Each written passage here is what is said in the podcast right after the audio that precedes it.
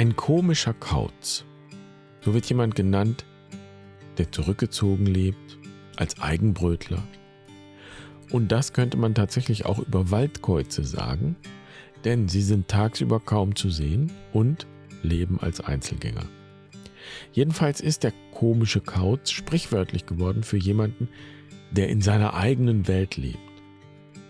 Wenn man sich die Waldkreuze so anschaut, könnte man sagen, ja, tatsächlich leben sie auch in ihrer eigenen Welt. Und diese Welt ist die Nacht. Es gibt schließlich auch keinen Krimi oder Spielfilm, wo die Nacht nicht genau durch den Ruf des Kreuzchens markiert wird. Huhu.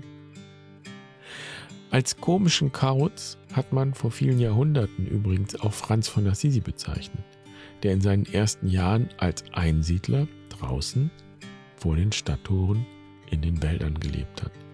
Und so ist diese 15. Folge der tierischen Weisheiten allen Käuzen gewidmet, den Waldkäuzen da draußen und allen komischen Käuzen, die uns manchmal herausfordern, unsere Komfortzonen zu verlassen und in Bereiche vorzudringen, in denen wir uns nicht so gut auskennen. Und damit herzlich willkommen bei Barfuß und Wild. Ich bin Jan.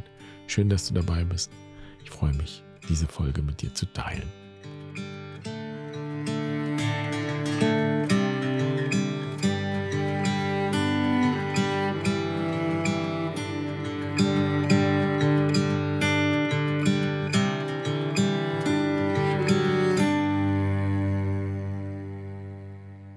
Ihr lieben Waldkäuze, jedes Kind kennt euren Gesang.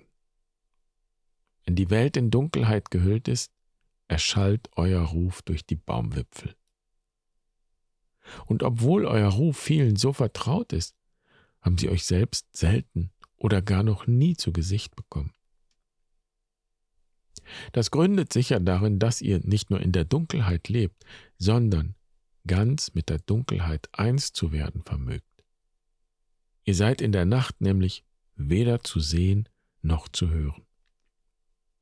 Euer besonderes Federkleid macht das möglich, denn ihr tragt ein dichtes und samtartiges Polster auf der Oberseite eurer Flügel und viele kleine Zähnchen an den Kanten der äußersten Flügelfedern. Diese verwirbeln im Flug den Luftstrom auf so vollkommene Weise, dass ihr praktisch geräuschlos durch die Nacht gleiten könnt. Ihr selbst hingegen seht im Dunkeln fast so, als wäre es Tag. Denn eure großen Augen vermögen auch den kleinsten Funken Licht noch einzufangen. Und wenn ihr in vollständiger Dunkelheit auch nichts mehr sehen könnt, macht ihr den Verlust des Sehsinns mit euren empfindlichen Ohren wett, denen auch das kleinste Geräusch nicht entgeht. So ist es nicht erstaunlich, dass ihr in der Volkstradition nicht nur als Botschafter der Weisheit, sondern auch als Wächter der Nacht verehrt werdet. Oder sollte ich sagen, verehrt wurdet? Denn niemals zuvor ist die Nacht so wenig respektiert und geschätzt worden wie in unserer Zeit heute. Ihr werdet es kaum glauben, aber es gibt Menschen, die noch nie eine Nacht im Freien erlebt haben, ohne dass das Licht unserer Siedlungen den Himmel erleuchtet. Sie haben nie die Sterne gesehen, nie die Milchstraße. So entgeht ihnen nicht nur die Schönheit der Nacht, sie haben sogar Angst. Und das gilt nicht nur für die äußere Dunkelheit, es gilt auch symbolisch für alles Dunkle im Leben. Ihr, liebe Waldkreuzer, erinnert uns daran, dass die Nacht ein Teil der Wirklichkeit ist und dass wir tiefe Erkenntnis und Weisheit oft gerade in jenen Momenten unseres Lebens gewinnen, in denen es dunkel wird.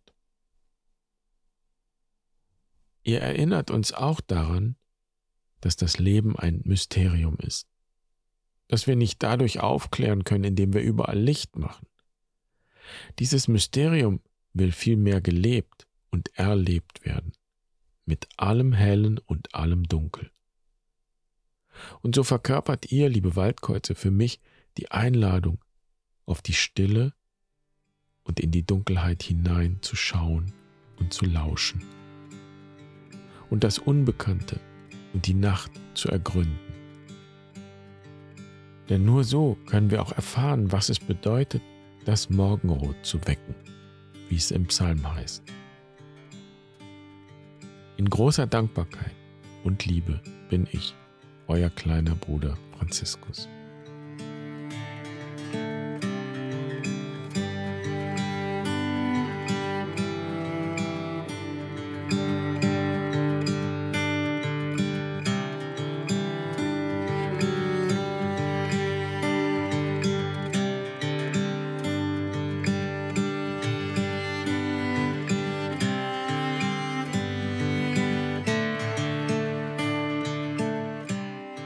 Tatsächlich erinnere ich mich sehr genau an die Nächte in meiner Quest in Italien. Vier Tage und vier Nächte allein in der Natur während der Frühlingstag- und Nachtgleiche, also zwölf Stunden Tag, zwölf Stunden Nacht.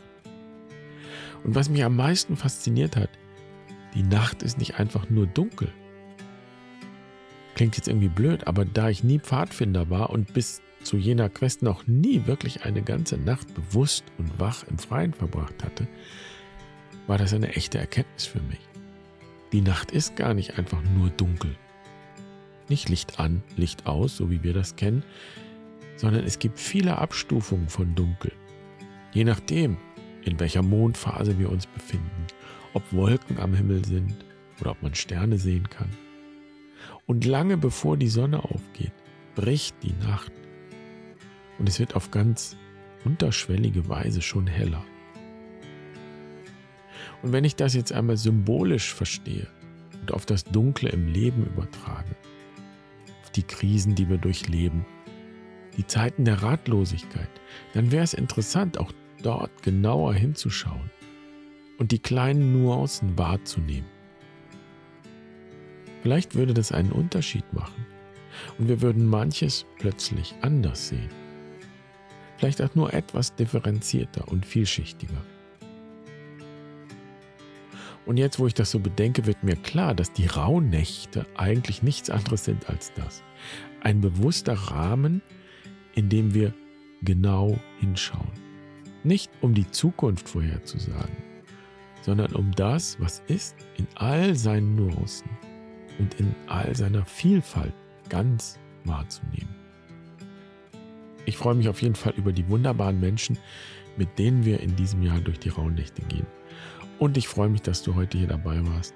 Und ich wünsche dir einen wunderschönen Tag. Bis morgen. Mach's gut. Pace bene.